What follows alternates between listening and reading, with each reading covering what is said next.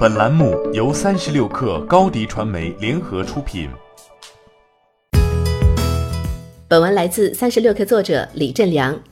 字节跳动在坚果手机上的烙印将越来越明显，罗永浩的印记犹在，但未来也会渐渐淡去。时隔十四个月后，坚果新机重出江湖。十月三十一号晚上，坚果 Pro 三在北京发布，这是第一场没有罗永浩的坚果手机发布会。坚果手机的拥有者从锤子科技变成了字节跳动，坚果手机团队更名为新石实验室。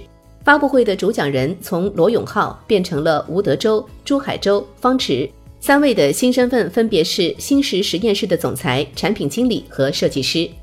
这场发布会最大的变化就是没了罗永浩，坚果手机的罗永浩时代已经结束，来到字节跳动旗下，能否迎来新生呢？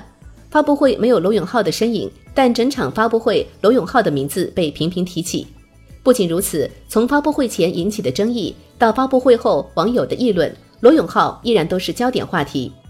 发布会开场，走上舞台中央的是新石实验室总裁吴德州。他说：“我知道你们有点不适应，因为之前从舞台下面走上来的是另一个人，一个有点胖、魁梧的人。”而在发布会的末尾，坚果手机产品经理朱海洲一连串的感谢中，也重点提到了罗永浩，感谢罗老师让我们相知相遇，并且薪火相传。新品发布时多次打出情怀牌，这无形中也在借助罗永浩曾经的号召力。虽然罗永浩已经与新品没有关系了，但罗永浩却似乎与坚果手机业务如影随形，舆论上更是剪不断。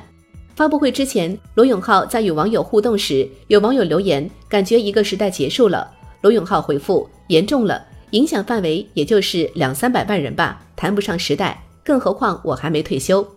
但是没了罗永浩，坚果手机还是会发生明显的变化。发布会的门票不再售卖了，此前这是锤子区别于其他厂商的一大特色。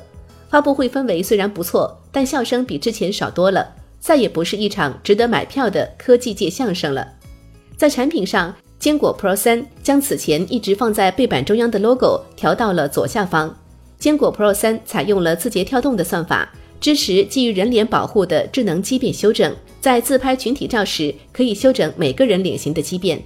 此外，还会和抖音共享特效，不限数量和时长，可以实时更新。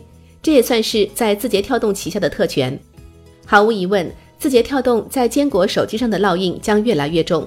发布会上，吴德州说到新手机怎么命名时，台下还有人搭话：“抖音手机。”罗永浩的印记犹在，但未来会渐渐淡去。现在的罗永浩已经全身心投入到小野电子烟的创业。今日，小野在官网上线了一次性雾化电子烟 A 一。罗永浩还在微博上透露，十二月将召开发布会，新品既不是电子烟手机，也不是家电和智能家居产品。对于坚果手机而言，罗永浩这一页已经彻底翻篇了。欢迎添加 baby 三十六克 b a b y 三六 k r 加入克星学院，每周一封独家商业内参，终身加入学习社群，聊风口谈创业，和上万课友一起成长进化。高迪传媒，我们制造影响力。商务合作，请关注新浪微博高迪传媒。